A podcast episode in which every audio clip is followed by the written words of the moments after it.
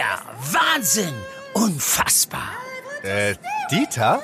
Das findest du gut? Nee, nicht die Super Null. Das super Angebot hier ist doch mega! Das Samsung Galaxy S21 5G ab nur einem Euro von Mobilcom Debitel. Mega smart mit 20 GB LTE-Tarif. Jetzt sichern auf freenetdigital.de.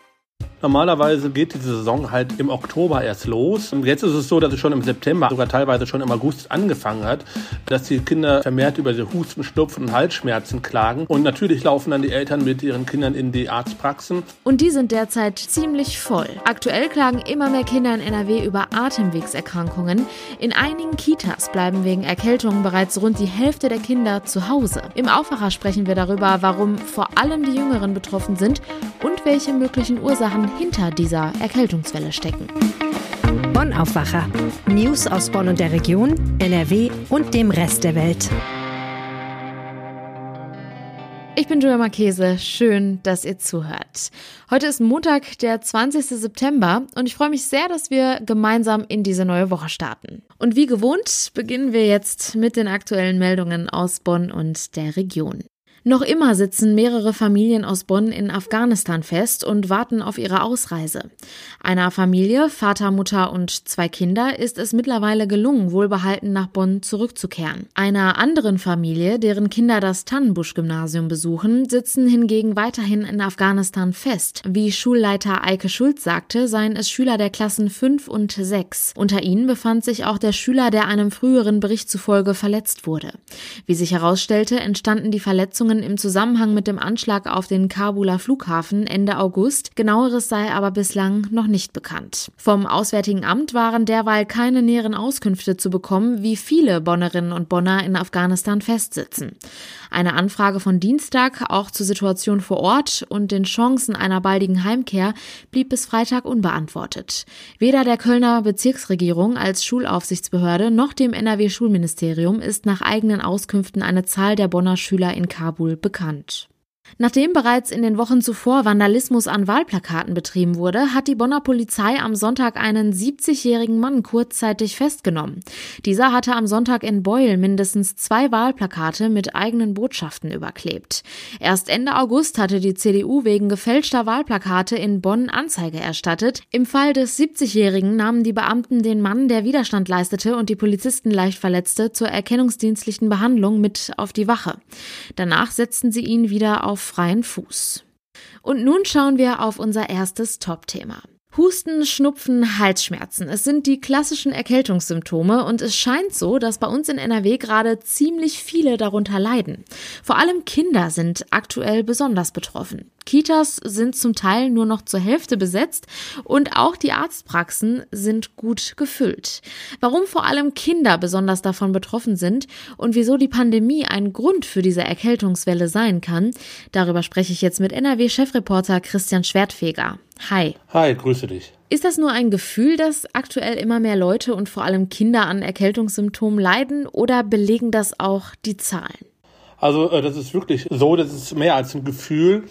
Äh, man kann sagen, äh, gerade im Raum Düsseldorf mit Düsseldorf, Ratingen, Hilden, im Kreis Mettmann, dass dort gerade die äh, Symptome, gerade bei Kindern, äh, vermehrt auftreten. Wir haben beispielsweise hier in Düsseldorf eine Kita, sagte mir der Kita-Vorsitzende von Nordrhein-Westfalen, da sind normalerweise 60 Kinder und davon sind 40 erkrankt. Also das ist schon ziemlich deutlich und ähm, ich höre auch aus meinem privaten Umfeld ähnliches. Hm. Wie nehmen das denn die Kinderarztpraxen im Moment wahr? Also in denen ist es äh, deutlich voller als sonst. Normalerweise geht diese Saison halt im Oktober erst los. Jetzt ist es so, dass es schon im September, Anfang September, sogar teilweise schon im August angefangen hat, dass die Kinder vermehrt über diese Husten, Schnupfen und Halsschmerzen klagen.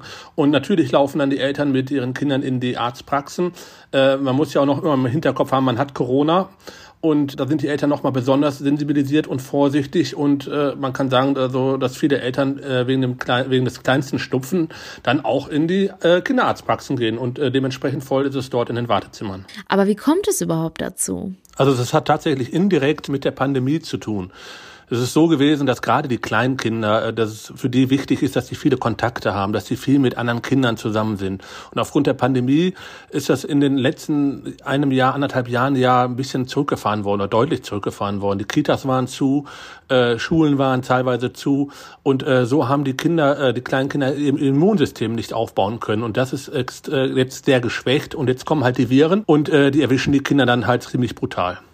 Und die haben keine Abwehrkräfte, um äh, irgendwas da entgegensetzen zu können. Und so haben wir halt aktuell sehr, sehr viele Schnupfnasen. Was heißt das denn dann konkret für uns alle? Wenn so viele Kinder und ihre Eltern krank werden, ist das dann auch ein größeres Risiko für uns? Also auch Erwachsene, ganz klar. Von mir persönlich kann ich es sagen, mein kleinster Sohn, äh, der ist anderthalb, der geht in eine Großtagespflege. Äh, dort wurde von einem anderen Kind angesteckt mit einer Erkältung und ratzfatz äh, war diese ganze Großtagespflege, die aus fünf Gruppen A neun Kindern besteht, nahezu lahmgelegt. Die Erzieherinnen wurden nach und nach krank, die Kinder sind äh, über zwei Wochen krank gewesen und das hat sich dann auch auf die Eltern niedergeschlagen. Mich selbst hat es dann auch erwischt. Ich bin dann auch zehn Tage richtig flach äh, gelegen und ähm, ja, also das ist alles andere als schön und das wirkt sich natürlich dann auf die Erwachsenen aus. Also das führt kann zu einem ziemlichen Schildstand in den Kitas führen, aber auch natürlich äh, zu Hause bei den Eltern. Was sollten Eltern denn gerade tun, wenn das eigene Kind diese Erkältungssymptome hat? Weil ich kenne das aus meinem näheren Umfeld. Da weiß man oft gar nicht, wie man jetzt am besten darauf reagieren soll. Vor allem in Bezug auf die Corona-Schutzverordnung. Ja, das ist gar nicht so einfach. Also die Corona-Schutzverordnung besagt, äh, dass man bei entsprechenden Symptomen das Kind zu Hause halten soll. Das bedeutet jetzt für einen Schnupfen, hat ein Kind einen Schnupfen, dann sollte man das Kind zu Hause lassen und 24 Stunden beobachten, ob weitere Symptome hinzukommen. Ist das nicht der Fall, äh, kann man die Kinder in die Kita schicken. Die Kinderärzte raten auch dazu, dass die Kinder auch mit leichten Symptomen, also wenn sie kein Fieber haben und wenn sie ihnen nicht unwohl ist, wenn es ihnen nicht schlecht geht, dass man sie trotzdem äh, in die Kita schickt, damit das Immunsystem aufgebaut wird und die Abwehrkräfte gestärkt werden. Ein Kinderarzt sagte mir, dass Schnupfnasen, Kinder Schnupfnasen brauchen, ähm, um das Immunsystem stärken zu können. Andererseits muss man dann auch sagen, ähm, können dadurch natürlich auch wieder andere Kinder angesteckt werden mit dem Virus. Ne? Also es ist nicht ganz einfach. Also ich, es ist nicht eindeutig mit Ja oder Nein, glaube ich, zu beantworten. Wenn die Kinder krank sind, schlägt sich das ja auch auf die Erwachsenen aus. Was passiert, wenn die Erzieherinnen und Erzieher dann erkranken? Also könnte der Betrieb dann dadurch auch wirklich lahmgelegt werden? Genau, das kommt dann auf die Kita an, je nachdem, wie die Kita aufgestellt ist. Es gibt, äh, es gibt sowieso einen großen Personalmangel in den nordrhein-westfälischen Kitas. Das ist ja seit längerem bekannt und äh, der ist durch die Krise auch noch weiter verschärft worden. Also wenn eine Erzieherin krank wird und man hat keinen Ersatz, dann ist die Gruppe zu. Also das heißt, dass dann die Eltern äh, die Kinder zu Hause betreuen müssen. Da kann man halt nichts machen. Hm. Jetzt ist es also so, dass die Erkältungswelle dieses Jahr früher da ist als sonst. Was wird uns denn dann voraussichtlich in diesem Winter erwarten? Also die Experten befürchten, dass es diesbezüglich ein harter Winter werden wird und äh, die raten den Erwachsenen dazu, sich auf jeden Fall auch gegen die Grippe zu impfen. Die Welle, also sagen die Experten, wird wahrscheinlich bis Ostern andauern. Also wir können uns da auf eine Zeit, lange Zeit gefasst machen, indem wir uns da mit diesen Krankheitssymptomen äh, zu beschäftigen haben. Sagt Christian Schwertfeger. Vielen Dank für den Überblick. Ich danke dir. Und jetzt wollen wir euch noch ein kleines bisschen Service an die Hand geben. Aldi verkauft ab heute Fahrkarten der Deutschen Bahn. Das Angebot für 50 Euro soll es zwei Fahrten in ganz Deutschland geben. Was dabei zu beachten ist, weiß Wirtschaftsredakteur Georg Winters. Hallo. Hallo. Wie kommt es denn jetzt überhaupt zu dieser Kooperation von Aldi und der Deutschen Bahn? Ja, Kooperationen zwischen der Bahn und den deutschen Supermärkten und Discountern, die sind gar nicht neu. Äh, das hat alles schon langjährige Tradition. Zu den Partnern der Bahn gehören immer wieder mal Rewe, Lidl, Penny, Edeka, Netto. Bei Chibo gab es dann neben Kaffee auch schon mal Fahrkarten der Bahn zu kaufen. Das gab es alles schon. Insofern ist dies keine neue Entwicklung. Aber es ist natürlich immer wieder interessant für Kunden, weil sie ja nicht damit rechnen, dass sie im Supermarkt oder beim Discounter gerade Bahnfahrkarten kaufen. Dafür geht man gemeinhin ja nicht in so einen Lebensmittelmarkt. Das stimmt. Und da fragt man sich natürlich, was hinter dieser Idee einer Kooperation steckt. Ja, man kann ja bei denen auch teilweise ähm, Gutscheine der Bahn kaufen. Und der Sinn und Zweck solcher Kooperationen zwischen Unternehmen aus verschiedenen Branchen ist ja immer, es wollen beide davon profitieren. Die Bahn hat dann quasi Gutscheine in den Märkten liegen, da profitiert die Bahn davon. Und wer einmal bei Aldi dann zum Beispiel ist, der kauft im Zweifel nicht nur den Gutschein, sondern kauft auch andere Sachen bei Aldi ein. Und wenn er wie jetzt zwei Bahntickets dann zu, ich sag mal, zunächst mal scheinbar günstigen Konditionen kriegen kann, dann kauft er möglicherweise auch noch andere Sachen bei Aldi. Also beide haben am Ende was davon und deswegen laufen diese Kooperationen. Vielleicht kannst du noch mal ganz kurz erklären, was genau umfasst denn jetzt das Angebot? Ähm, das Angebot sind also tatsächlich diese zwei Tickets, wie du schon gesagt hast, zwei Aldi DB-Tickets, so heißen die offiziell, und die kosten 49,90, also 24,95 pro Karte, pro Ticket. Und mit dem Ticket sollen die Kunden vom 27. September, also ab Montag in einer Woche, bis zum 11. Dezember dann zweimal mit beliebigen Fernzügen der Bahn fahren können, also ICE, IC, EC, die kann man dann alle nutzen. Und wenn man äh, zusätzlich dazu einen Regionalzug buchen will, dann muss man halt 6,90 Euro zusätzlich auf den Tisch legen. Aldi hat mal gesagt, mit dem Angebot wolle man die Kunden zur nachhaltigen Fortbewegung animieren. Das klingt nett, ist aber, glaube ich, auch nicht mehr als eine Werbeaktion, weil Lidl hat sowas ähnliches auch schon mehrfach gemacht. Und insofern, also das mit der nachhaltigen Fortbewegung klingt schön, ist aber, glaube ich, nicht Sinn und Zweck der Übung eigentlich. Eigentlich ganz praktisch. Wie läuft das denn dann ab, wenn ich mir jetzt dieses Ticket gekauft habe und jetzt beispielsweise von Düsseldorf nach München fahren möchte? Ja, du kriegst also einen Kassenbon, wie üblich bei Aldi, und auf diesem Kassenbon äh, sind dann zwei sogenannte Aktivierungscodes angegeben. Die muss man dann im Internet einlösen. Äh, die Seite heißt bahn.de slash Aldi. Und da kann man sich seine Strecke dann raussuchen und den gewünschten Zug buchen und dann löst man diesen Aktivierungscode ein. Man weiß ja, in der Regel gibt es bei solchen Aktionen immer bestimmte Einschränkungen. Gibt es denn auch bei diesen Tickets irgendeinen gewissen Haken?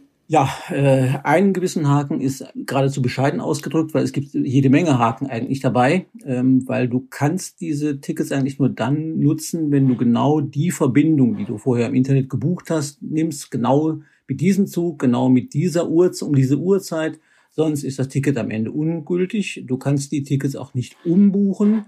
Und ähm, wenn der Zug ausfällt, dann gelten halt die Bedingungen der Bahn. Da macht Aldi keine Extrakonditionen für ihre Kunden sondern es gelten die Bedingungen der Bahn im Falle eines Zugausfalls.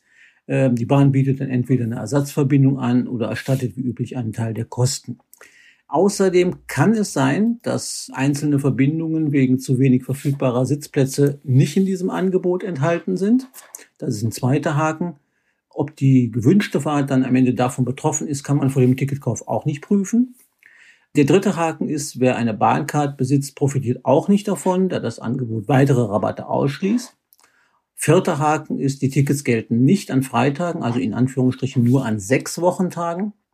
Und das fünfte ist, damit kann man wahrscheinlich am ehesten leben, jeder Kunde darf nur maximal zehn von diesen Aldi-DB-Tickets erwerben. Aber so oft fahren wahrscheinlich wenige Leute mit einem Fernzug durch die Gegend, als dass das ein Problem wäre. Aber diese vier Punkte, die ich vorher genannt habe, sind schon deutliche Einschränkungen. Wenn ich mich jetzt dennoch darauf einlasse, sind die Tickets trotzdem ein knaller Angebot? Ja, in der Regel sind solche Fahrten mit Fernzügen äh, der Deutschen Bahn, zum Beispiel, wie du gesagt hast, von Düsseldorf nach München oder so, die sind ja deutlich teurer, die kosten ja durchaus deutlich dreistellige Beträge. Insofern kann das schon günstiger sein.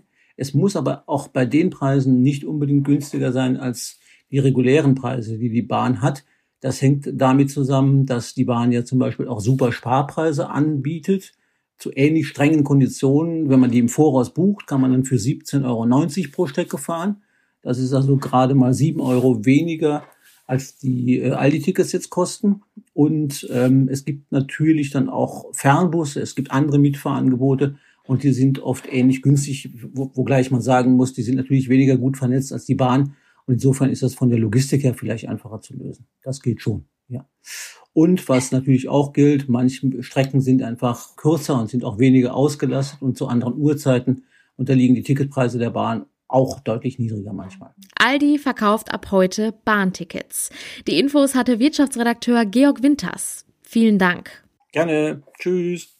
Und diese Meldungen sind heute außerdem noch wichtig. Finanzminister und SPD-Kanzlerkandidat Olaf Scholz soll heute vor dem Finanzausschuss des Bundestages Fragen zur Durchsuchung seines Ministeriums im Zusammenhang mit Geldwäscheermittlungen beantworten. FDP, Grüne und Linke hatten die Sondersitzung beantragt, nachdem die Staatsanwaltschaft beim Finanz- und beim Justizministerium vor der Tür gestanden hatte. Hintergrund sind Ermittlungen gegen Mitarbeiter der Anti-Geldwäsche-Spezialeinheit FIU des Zolls in Köln, die Scholz Finanzministerium zugeordnet ist.